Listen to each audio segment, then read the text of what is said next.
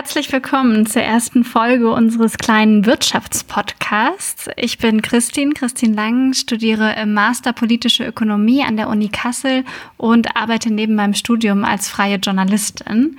Und am anderen Seite der Leitung sitzt mit ausreichend Corona-Abstand Hannes. Hallo Hannes.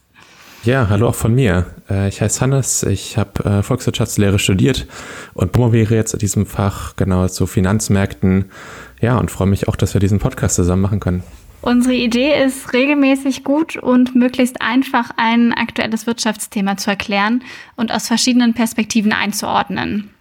Einfach weil wir das Gefühl haben, dass Menschen oft zurückschrecken, wenn es um Wirtschaftsfragen geht. Und dabei ist das alles eigentlich überhaupt nicht so kompliziert, wie es immer scheint. Und vor allem betreffen Wirtschaftsfragen am Ende des Tages halt auch irgendwie uns alle. Und das hier ist die erste Folge. Und weil das alles noch ganz neu ist, haben wir auch noch keinen Namen. Es stehen verschiedene Ideen im Raum, von Wirtschaftswundern über Wirtschaftsweisen, also die Art und Weise zu wirtschaften, bis zu der kleine Wirtschaftspodcast oder Wirtschaftskultur. Wenn ihr da irgendwelche Ideen habt oder jetzt direkt ein Feedback dazu, dann schickt uns auch gerne eure Meinung dazu. Ja, Feedback ist auf jeden Fall willkommen. Ähm, ansonsten würden wir aber auch schon direkt ins erste Thema springen. Und zwar möchten wir gerne mit euch um das Thema Staatsschulden sprechen. Das ist ja gerade in aller Munde. Ähm, Deutschland hat gerade das ähm, wohl größte Konjunkturpaket in seiner Geschichte geplant, 130 Milliarden Euro schwer. Ähm, dazu kommen noch ganz viele andere Corona-Notkredite ähm, und Unterstützungsmaßnahmen. Es ist unklar, wie viel das alles am Ende kosten wird. Und ja, die Schätzungen gehen fast in die Billionen, wenn es ähm, darum geht, die totalen Kosten dieser Krise ähm, zu bezahlen. Genau, Staatsschulden als erstes großes Thema. Also was heißt es überhaupt, wenn der Staat Schulden aufnimmt? Und ist es schlimm, wenn der Staat am Ende viel Geld ausgibt? Wie funktioniert das mit den Staatsschulden? Wir sind beide, muss man dazu sagen, noch zu unserer Vorstellung Mitglied im Netzwerk Plurale Ökonomik. Und das Ziel der pluralen Ökonomik ist, ökonomische Fragen aus verschiedenen Perspektiven zu beleuchten.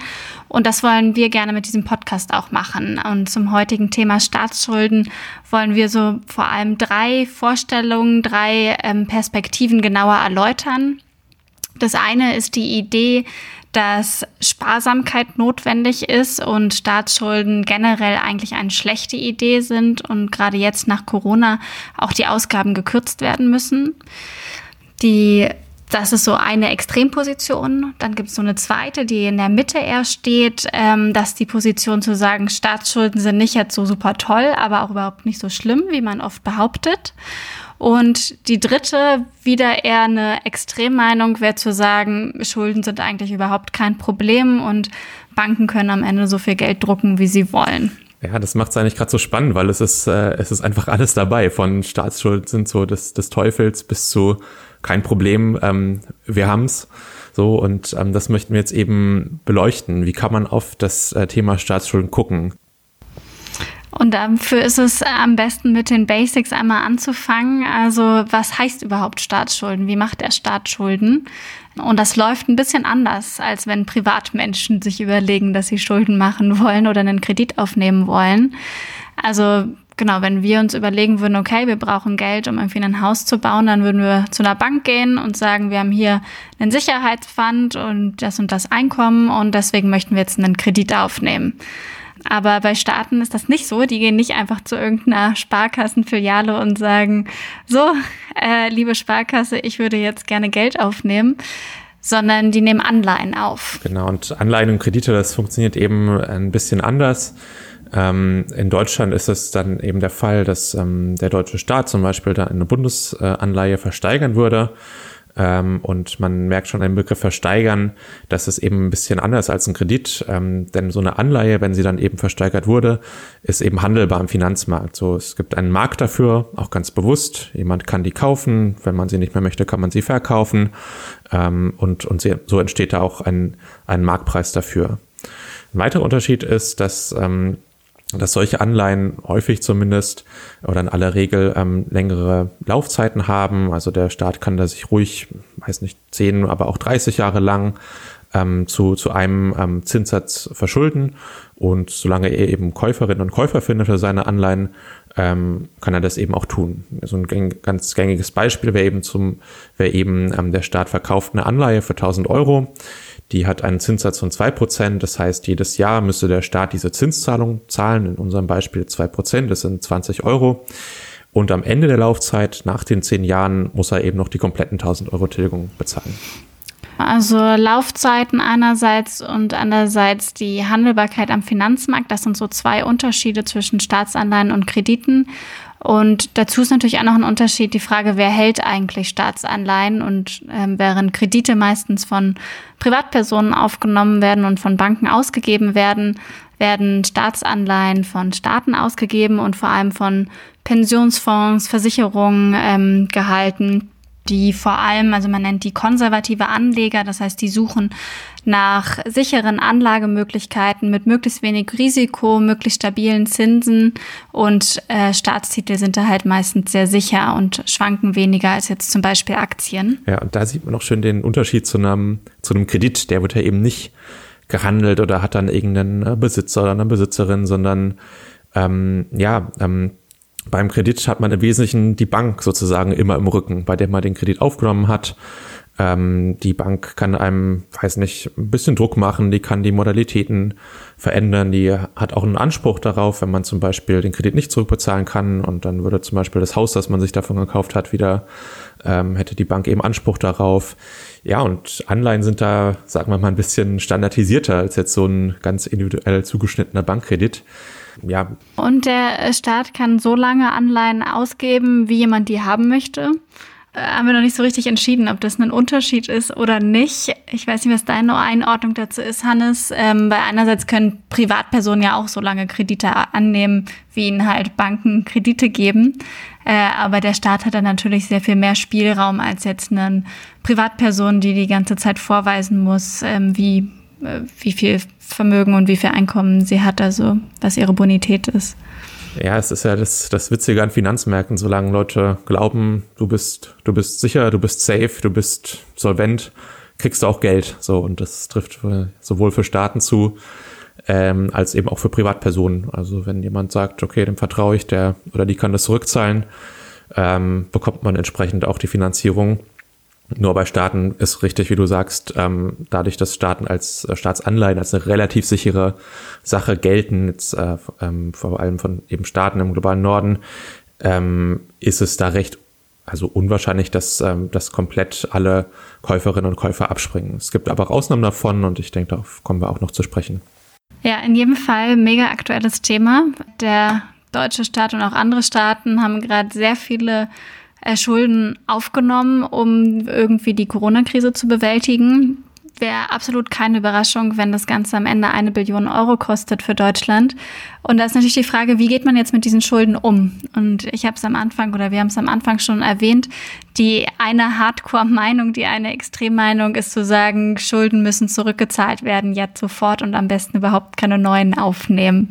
Das ist so die Position der schwarzen Nullvertreter, wie zum Beispiel Paul Ziemiak, Generalsekretär der CDU. Da mehren sich gerade die, die Stimmen, sagen wir mal, die eben fordern, dass auch Deutschland jetzt zwar natürlich mit dem Konjunkturpaket unterstützen kann und soll, aber eben auch ein bisschen aufpassen muss, dass das nicht alles auf das, aus dem Ruder läuft. Ähm, oder beispielsweise ein Kommentar im Handelsblatt hat gesagt, dass eben diese immense Neuverschuldung, 200 Milliarden Euro, das lässt eben die Bürger erschaudern, da geht es halt um so viel Geld. Und es ist immer klar, auch Zitat aus diesem Artikel, am Ende müssen Schulden beglichen werden. Deswegen sollte man da wirklich vorsichtig sein und, ähm, wie du auch schon gesagt hast, am besten so wenig davon, wirklich davon machen. Simiak habe ich eben schon erwähnt, meinte, dass man bis 2030 am besten wieder zurück zur schwarzen Null kommt. Ähm, also schwarze Null heißt ausgeglichener Haushalt und die Verschuldung so schnell wie möglich abgebaut werden soll. Also das ist so die eher, ja, man könnte eigentlich sagen, konservative Einstellung. Was so das, ähm, sagen wir mal, ökonomische Kalkül hinter diesen Kommentaren so ein bisschen ist, äh, oder was man dafür Argumente finden kann, das ist eben zu sagen, dass ähm, wenn die Regierung sehr viele Schulden hat, dann muss sie entsprechend auch viele Mittel jedes Jahr in diesen Schuldendienst stecken, also in die Zins- äh, und Tilgungszahlungen, die eben hohe Schulden mit sich bringen. Das ist ähm, das ist ja auch so, wenn, äh, wenn wir uns als Privatperson verschulden. Und da ist dann eben die Meinung, okay, jeder Euro, den wir hier in den Schuldendienst stecken, ist eben ein Euro, den wir nicht für was anderes ausgeben können, den wir, äh, was wir gerne hätten. Und das schränkt, äh, schränkt eben staatliches Handeln äh, zunehmend ein. Na, und ein anderes Argument geht ja auf die Zinsen ein und sagt, okay, die Zinsen sind vielleicht jetzt heute niedrig, aber wer weiß, ob sich das ändert, wer weiß, ob die Schulden steigen. Und wenn die Schulden in Zukunft steigen, dann stehen wir halt ein bisschen dumm da, weil dann sind die Schulden plötzlich ganz schön teuer und wesentlich teurer, als sie jetzt am Anfang waren. Ne? Und ähm, das Horrorszenario, das da natürlich gerne zitiert wird, ist eben Griechenland das ja um 2010 rum ganz große Probleme hatte, ähm, noch Käufer zu finden für seine Staatsanleihen.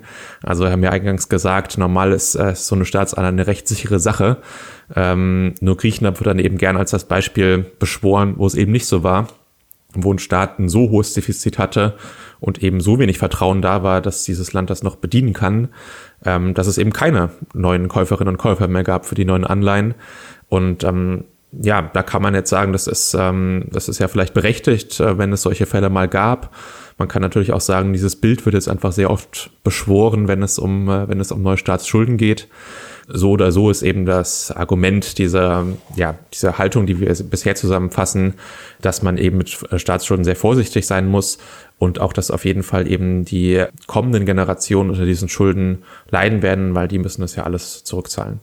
Das ist so, so versucht, so neutral wie möglich versucht zusammenzufassen, was die Position ist, die sagen, Schulden ab jetzt sofort zurückzahlen. Ja, wie ist unsere Einordnung dazu? Also es scheint zum einen, als gibt es recht wenig ökonomische Argumente das Handelsblatt zum Beispiel, wenn sie einfach schreiben, Schulden müssen abgetragen werden, weil 200 Milliarden Euro nach super viel Geld klingt, ist das jetzt erstmal keine ökonomische Aussage in dem Sinne. Ja, muss man, finde ich, so hart sagen. Also ich denke, das war jetzt ein gemischtes Bild. Da waren durchaus auch ökonomische Argumente dabei, die man ernst nehmen sollte. Aber dieses Argument, ähm, ja, das klingt nach so viel Geld, das verunsichert die Leute. Ähm, da muss man halt so hart sagen, das ist unfundiert, weil das ist eben, die Bundesrepublik Deutschland ist jetzt auch keine sehr kleine Volkswirtschaft, ähm, so dass es da eben um solche Summen geht. Und eben auch dieses Abtragen der Schulden wie so ein, ja, wie so ein Zwang, wie so ein ähm, Automatismus darzustellen, dass das gemacht, das muss einfach gemacht werden. Schulden müssen bezahlt werden, ist, wie wir auch gleich äh, noch sehen werden, so auch nicht ganz äh, korrekt und in dem Sinne auch ähm, kein ökonomisch fundiertes Argument. Ja, andere Argumente sind da natürlich schon fundierter. Ne? Also man kann jetzt nicht sagen, das ist alles nur aus der Luft gegriffen. Also die Sorge zum Beispiel, dass Zinsen ansteigen sollten oder könnten, das wäre natürlich schon ein problematisches Szenario, wenn man hohe Schulden aufnimmt. Das ist auf jeden Fall etwas, auf das man gucken muss. Also wie hoch ist eben meine ähm, Schuldenlast, wie hoch ähm, steigen vielleicht Zinsen an und ähm, so könnte es in den nächsten Jahren schwierig werden, neue Schulden aufzunehmen. Aber man sollte halt nicht aus Angst vor möglicherweise steigenden Zinsen ähm, das Schuldenmachen sozusagen ganz sein lassen. So und ähm, im Gegenteil, man kann auch den umgekehrten Schuh draus machen, dass man sagt, okay, sollten jetzt die Zinsen niedrig sein und ähm, vielleicht in Zukunft steigen, dann lasst uns doch jetzt die niedrigen Zinsen nutzen, äh, um zu investieren. Und äh, das, was der Staat investiert in sinnvolle Infrastrukturprojekte, bekommt er auch wieder was ähm, zurück. Und ähm, das ist dann eben ja eigentlich fast wie eine gute Unternehmensentscheidung, eine gute Finanzierungslage zu nutzen, um in sinnvolle Dinge zu investieren. Und deswegen ähm, ist es ganz spannend, nochmal so eine Zwischenmeinung vorzustellen. Also eine, die äh, nicht so extrem ist wie die, die ich am Anfang erwähnt habe, zu sagen, hey, Schulden aufnehmen ist überhaupt gar kein Problem, sondern die dazwischen liegt und sagt, höhere Staatsschulden sind schon okay, aber die Wirtschaft muss genug wachsen, um das auszugleichen. Also äh, Staatsverschuldung ist kein so großes Problem, wie es in der Öffentlichkeit dargestellt wird, würden Vertreter, Vertreterinnen dieser Position sagen, weil das Verhältnis zwischen Schulden und Wirtschaftsleistung BIP stimmen muss. Und dieses Verhältnis zwischen Schulden und Wirtschaftsleistung nennt man dann Staatsschuldenquote, die in der aktuellen Debatte auch immer wieder genannt wird, wenn es heißt, Deutschland hat ja so gut gewirtschaftet in den letzten Jahren, hat sechs Jahre hintereinander die schwarze Null gehabt und letztes Jahr die Maastricht-Kriterien, also die Kriterien, die im EU-Vertrag festgehalten sind, was zum Beispiel diese Staatsschuldenquote angeht, eingehalten.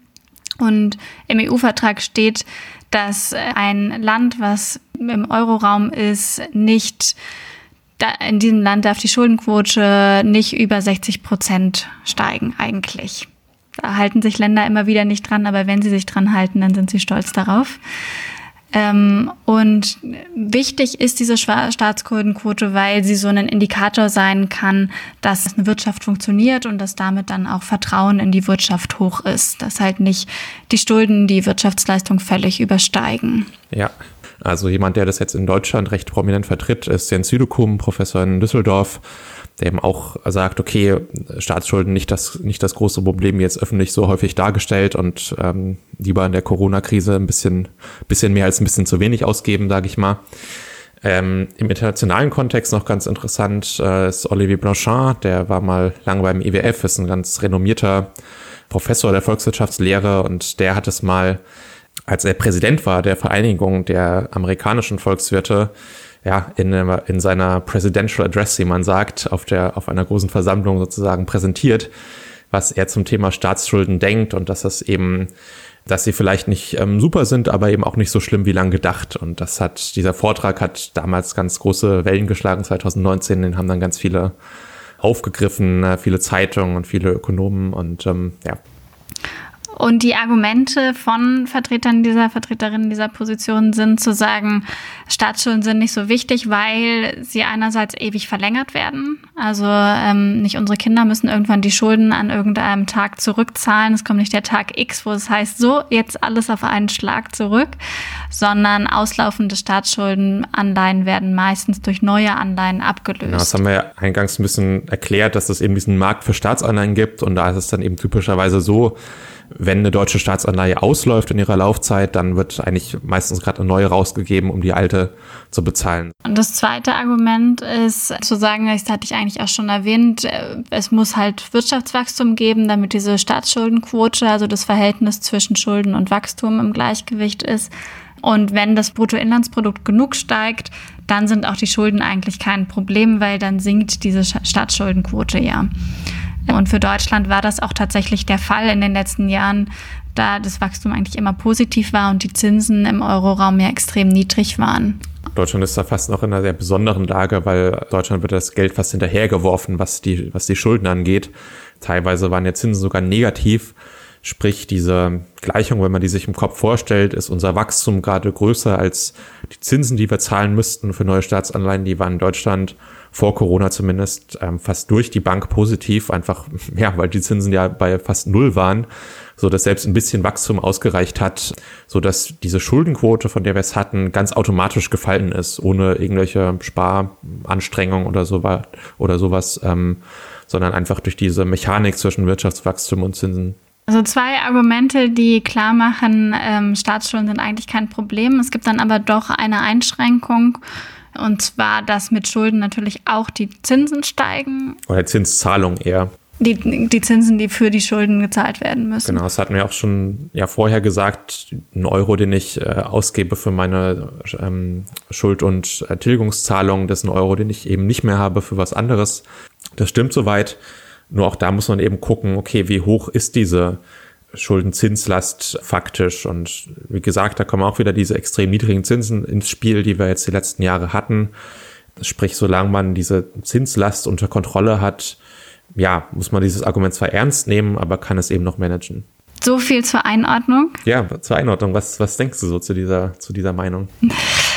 Ja, ich finde halt, die Frage ist immer, also es geht ja bei der Diskussion ganz viel auch darum, ist es schlimm für die nächste Generation? Ist es nicht schlimm für die nächste Generation, ähm, wenn Deutschland Schulden aufnimmt? Und wer, wer sind diejenigen, die von den Schulden am Ende, also diese Schulden erben oder nicht? Und da ist halt schon von so einer Verteilungsperspektive spannend zu sagen, okay, der Staat nimmt Schulden auf und bestimmte Menschen erben die Schuldtitel, also erben dass sie Geld immer weiter zurückgezahlt bekommen.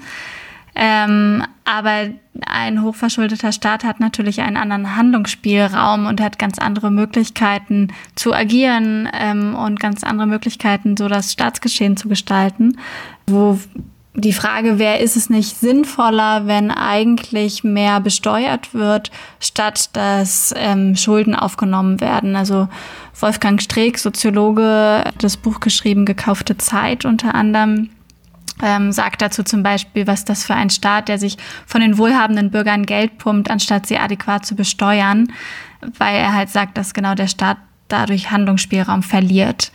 Und genau, das finde ich auf jeden Fall ein Argument, über das man in dem Kontext nachdenken sollte.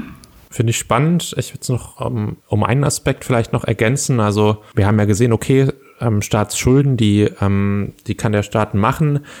Aber wie du auch schon gesagt hast, die Staatsanleihen, die da herausgegeben werden, die, die hält ja auch jemand, eben diese wohlhabenden Bürger, von denen die Rede ist. Und ähm, ja, dann, wenn man diese Verteilungsdebatte sozusagen führt, würde ich, muss man eben diese beiden Seiten sehen. So, ja, es gibt, es gibt die Schulden auf der einen Seite, es gibt die Vermögenstitel auf diese Schulden auf der anderen Seite.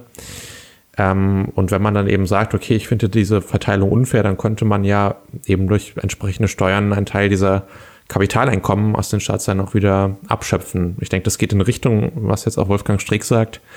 Ähm, nur ich glaube, es macht es nochmal plastisch, so diese, es sind nicht nur Schulden auf der einen Seite und sonst ist da nichts, sondern es sind eben auch Vermögenstitel auf der anderen Seite. Und ähm, ja, diese Verteilungsfrage ähm, kann man diskutieren, sage ich mal. Und wenn man sich dann halt noch Verteilung innerhalb Europas anschaut, also nicht nur innerhalb eines Landes, ähm, und wie sich da unterschiedlich Steu ähm, Schulden auswirken, dann ist ja vor allem auch in den letzten Jahren deutlich geworden, dass Südeuropa da einfach in einer anderen Situation steht als ähm, Nordeuropa oder als Deutschland. Und dass die Zinsen so ewig niedrig bleiben um, mit einem gleichzeitig hohen Wachstum ist ja absolut nicht der Fall für südeuropäische Länder. Also zum Beispiel in Italien ähm, ist das Wachstum jetzt nicht so stark, dass es die Zinskosten ausgleichen kann. Das ist eben auch zu prüfen sozusagen, inwiefern gilt das jetzt für ein Land, ähm, dass das Wachstum hoch genug ist. Aber wenn wir schon beim Thema Wachstum sind, denke ich, ist noch ein anderer Aspekt ganz wichtig, äh, nämlich der ökologische. Ähm, denn zu sagen, wir kommen aus der Krise wieder nur mit Wachstum raus, mag nach der Corona-Krise vielleicht funktionieren, aber man darf eben auch nicht vergessen, dass wir auf eine Klimakrise weiterhin zusteuern. Und da ist natürlich die Frage, kann, ähm, kann ewiges Wachstum und durch Staatsschulden ja sogar der Druck weiter zu wachsen, ähm, kann der ewig gut gehen oder geht es nicht notwendigerweise mit erhöhtem Ressourcenverbrauch, erhöhten CO2-Emissionen einher, so dass ähm, wir dieses Wachstumsmodell, das wir hier fahren, eigentlich mal ähm, überdenken müssten und uns da dann natürlich ähm, in eine unkomfortable Situation bringen, wenn wir ähm, aus einer Schulde, äh, aus einer Krise mit Staatsschulden äh, herauswachsen müssen. Ja, und neben dem ökologischen Argument gibt es natürlich auch immer das soziale Argument, ähm, sowohl bezogen auf Wirtschaftswachstum und die Frage, wer profitiert am Ende von Wirtschaftswachstum, wie weit braucht es irgendwie starkes Wirtschaftswachstum oder nur andere Verteilungsfragen. Das ist auf jeden Fall nochmal ein eigenes Thema für sich, vielleicht auch für eine der folgenden Folgen, so wenn es um die Gerne. Kritik an Wirtschaftswachstum geht.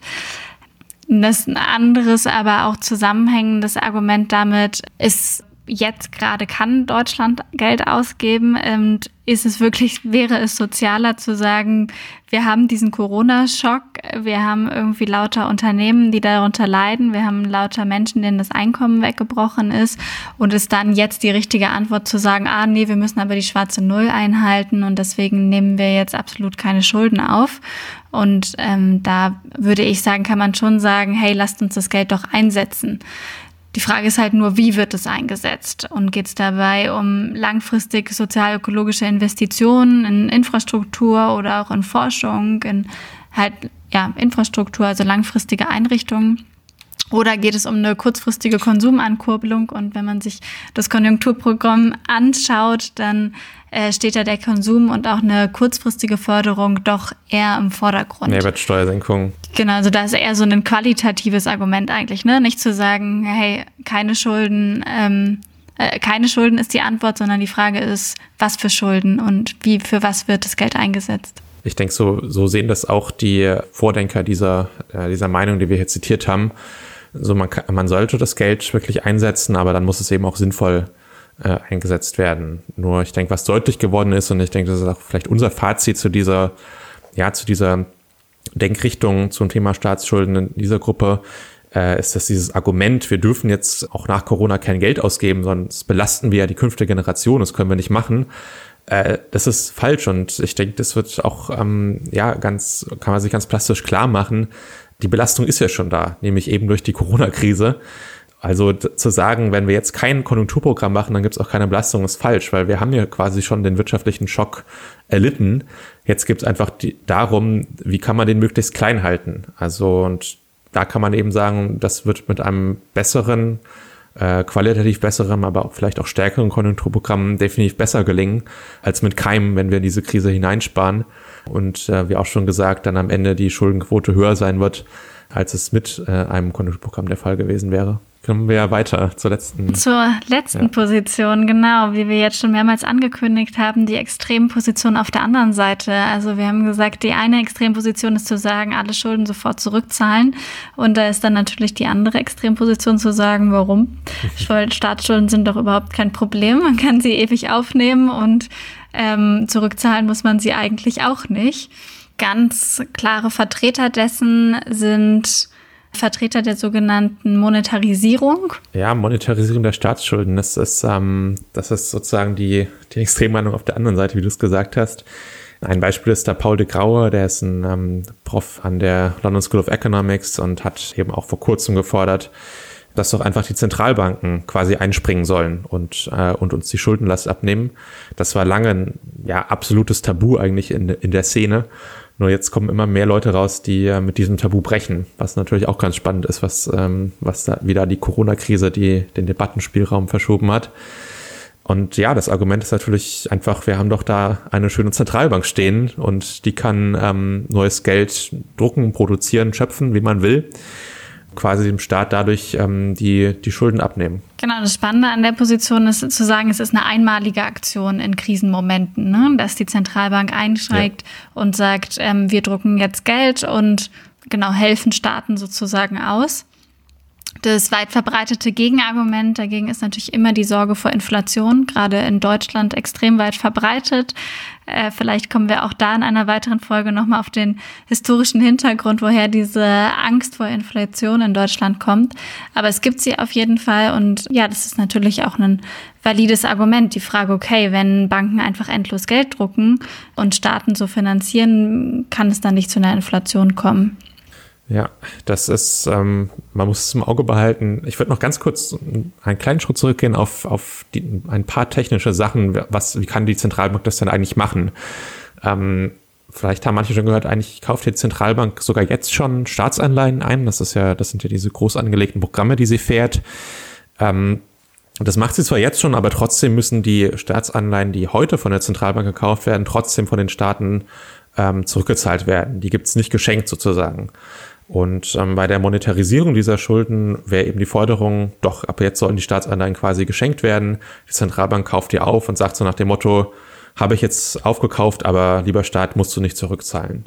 Das wäre eben die eine Möglichkeit. Es gibt auch noch andere Spielarten. Also der, der Staat hat, äh, hat zum Beispiel ein Konto bei der Zentralbank und die Zentralbank packt da eben x Milliarden Euro drauf und sagt, hier geschenkt ähm, kannst du haben und ausgeben. Also es gibt da mehrere Spielarten, aber ähm, das Argument ist eben immer, wir haben da eine Zentralbank und die kann, die kann dieses Geld schöpfen, wo, wie du richtig gesagt hast, dann immer das Gegenargument kommt, aber schafft das nicht Inflation?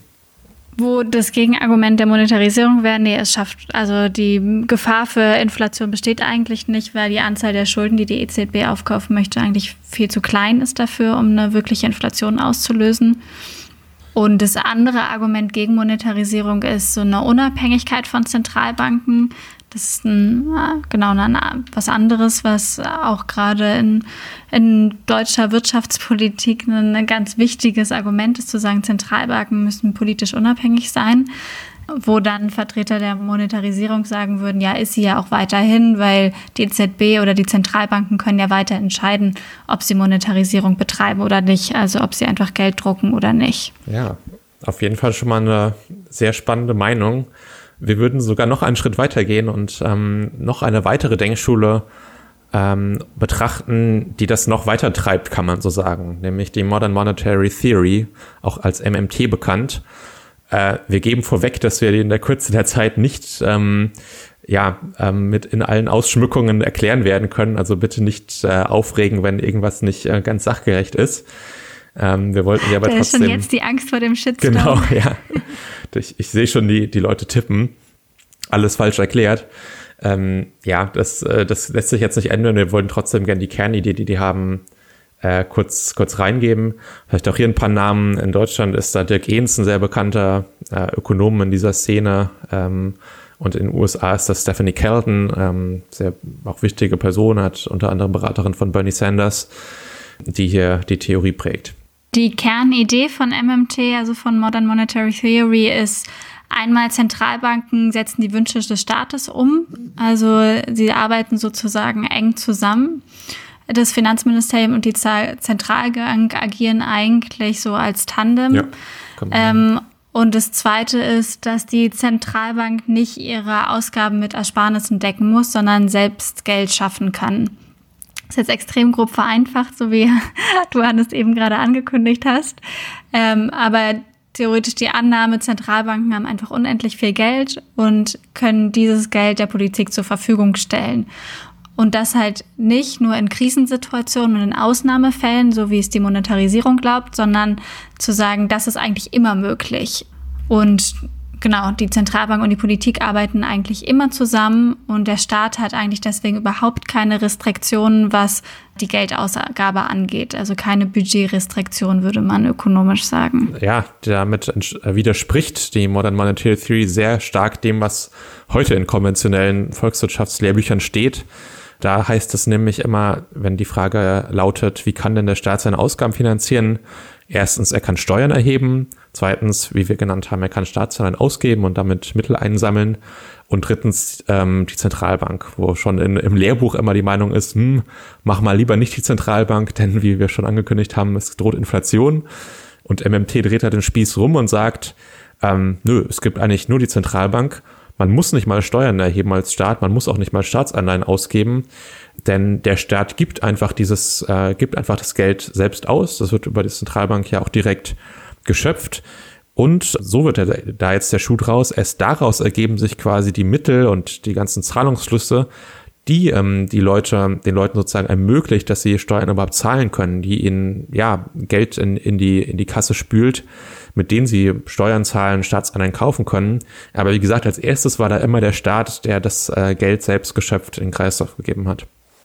Genau, und Steuern haben eigentlich dann umgekehrt die Funktion, nicht Geld einzunehmen, sondern eine Akzeptanz für eine Währung zu schaffen und auch eine gewisse Stabilität wieder zu schaffen, weil Steuern Geld aus dem Kreislauf herausziehen und der Staat damit über Steuern Inflation kontrollieren kann was eine wirklich komplett umgedrehte Idee ist ähm, von sonstigen ökonomischen Theorien, wo es die Aufgabe der Zentralbank ist, sich um die Inflation zu kümmern und nicht ja, die Aufgabe des also Staates. Also ganz spannend, eigentlich tauschen bei MMT der Finanzminister, die Finanzministerin und der Zentralbankpräsident ihre Rollen quasi. Auf einmal ist das Finanzministerium für Inflation zuständig, denn durch Steuern, wie du sagst, zieht sie Geld aus dem Kreislauf äh, und der Zentralbankpräsident, die Zentralbank, ähm, ja, führt eben die Ausgabenwünsche äh, quasi als zuständige Bankbehörde aus. Also ja, ähm, eine etwas andere Vorstellung. Ja, was würdest du sagen, ist unsere Einordnung äh, aus diesen gesammelten Punkten? Ja, also vielleicht äh, zu MMT konkret einmal finde ich schon diese Frage spannend, inwieweit besteht eine Inflationsgefahr, wenn es endlos Geld gibt oder inwieweit besteht sie nicht. Und da wäre mein erstes Gefühl schon zu sagen, na ja, wenn endlos Geld zur Verfügung ist, gibt es schon auch Inflationsgefahr und es ist vielleicht nicht alles so easy und überhaupt kein Problem, wie es MMT versucht darzustellen. Aber andererseits sehen wir natürlich irgendwie in der Politik seit der Eurokrise, den die Zentralbank betreibt, in den die Zentralbank ja seit Jahren Staatsanleihen aufkauft und auch nicht zu knapp. Ähm, Quantitative Easing nennt man das, also wo die Sta Zentralbank eigentlich sehr viel Geld in die Wirtschaft gibt und zur Verfügung stellt, dass es trotzdem nicht zu einer Inflation kommt, ähm, weil Unternehmen und Privatpersonen dieses Geld gar nicht annehmen, um entsprechend zu investieren und ja, es zumindest keine Inflation in der Realwirtschaft kommt. Ja, das ist sehr spannend. Also die Frage ist so ein bisschen, bei wem landet das Geld, das da geschöpft wird, weil wie wir sehen mit den bisherigen Programmen, kommt es halt einfach, ja, zum Teil, aber eben nicht in, in vollem Volumen in der Wirtschaft an, zirkuliert irgendwie durch die Banken.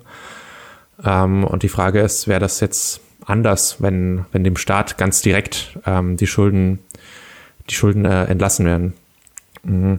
Ich finde einen, einen Aspekt vielleicht noch ein bisschen problematisch, also oder sagen wir mal scheinheilig, der immer gemacht wird, von der, von der Monetarisierung, die da eben sagt, ja, die Zentralbank ist ja weiterhin unabhängig, denn ähm, das ist, das ist, äh, unterliegt ihrer Entscheidung, ob sie dem Staat jetzt die Schulden äh, entlässt oder nicht. Ähm, und das, wie gesagt, finde ich ein bisschen scheinheilig, weil wenn, sobald der Staat es ja einmal merkt, okay, ich habe da eine Zentralbank, die ist tendenziell auch bereit, ähm, wenn es schlecht ist, mich, mich rauszuhauen, kann den Staat es ja so ein bisschen auf den Geschmack bringen. Und dann kann er das zwar vielleicht zwar nicht ähm, bestimmen, aber sagen wir mal eine Situation provozieren, äh, indem er sagt, oh, liebe Zentralbank, ich habe ja wieder ganz ähm, hohe, hohe Ausgaben, äh, hau mich doch mal wieder raus, wie du das damals bei Corona gemacht hast. Und ähm, das ähm, ja mag vielleicht. Obwohl das eher ein Gegenargument für Monetarisierung wäre, oder? Also ja, nicht ein Gegenargument für MMT, weil die Mon Modern Monetary genau. Theory würde ja sagen, das ist ja überhaupt kein Problem. Der Staat kann ja auch einfach weiter Geld genau. ausgeben, auch wenn er auf den Geschmack gekommen ist. Das, das stimmt. Das wäre eher ein Problem mit dieser Haltung der Monetarisierung, dass die Zentralbank doch noch weiter formell unabhängig ist. Denn, naja, mein, mein, Gefühl ist so ein bisschen, wir haben in den letzten Jahren ja auch sehr viele unberechenbare Politikerinnen und Politikerinnen in, in Ämtern gesehen, so auf der Welt. Und ja, wer weiß, ob halt dann auch jemand rankommt, der, der dann sowas ähm, ausnutzt.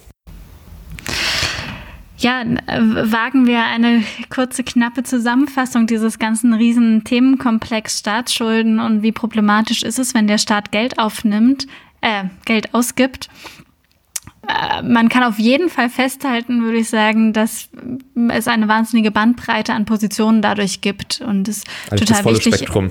Ja, also von der Position volle Sparsamkeit über, hey, alles nicht so ein Problem, bis zur Position von wegen, es ist überhaupt kein Problem und der Staat kann einfach so viel ausgeben, wie er will und Geld spielt eigentlich in dem Sinne gar keine Rolle, sondern ist zu Massen da sozusagen.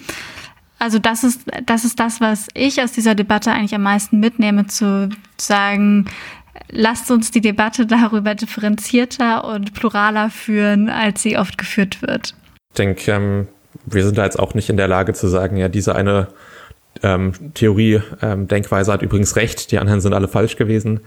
Ähm, sondern ich glaube, es ist gerade klar geworden, es gibt nicht die eine Wahrheit dazu äh, und entsprechend muss das aber auch im Diskurs wiedergespiegelt werden. Ich glaube, was uns eben nicht weiterhilft, sind, sind halt irgendwelche aufgeladene Argumente ja, zu Staatsschulden, wo wieder der Teufel an die Wand gemalt wird, sondern man muss es, denke ich, sachlich diskutieren mit den Vor- und Nachteilen, die es da eben gibt. Und das wird heute vielleicht ein bisschen unterlassen und ich hoffe, da haben wir jetzt das ein bisschen ja, einordnen können. Ja, so viel zur ersten Folge über Staatsschulden und was Staatsschulden eigentlich heißen und inwiefern das ein Problem ist oder nicht. Äh, schickt uns gerne euer Feedback sowohl zum Namen als auch zum einfach dem Podcast zur Struktur. Fandet ihr, wir waren zu schnell, zu langsam? Haben wir Fachbegriffe gut erklärt? Genau, wir sind gespannt, von euch zu hören.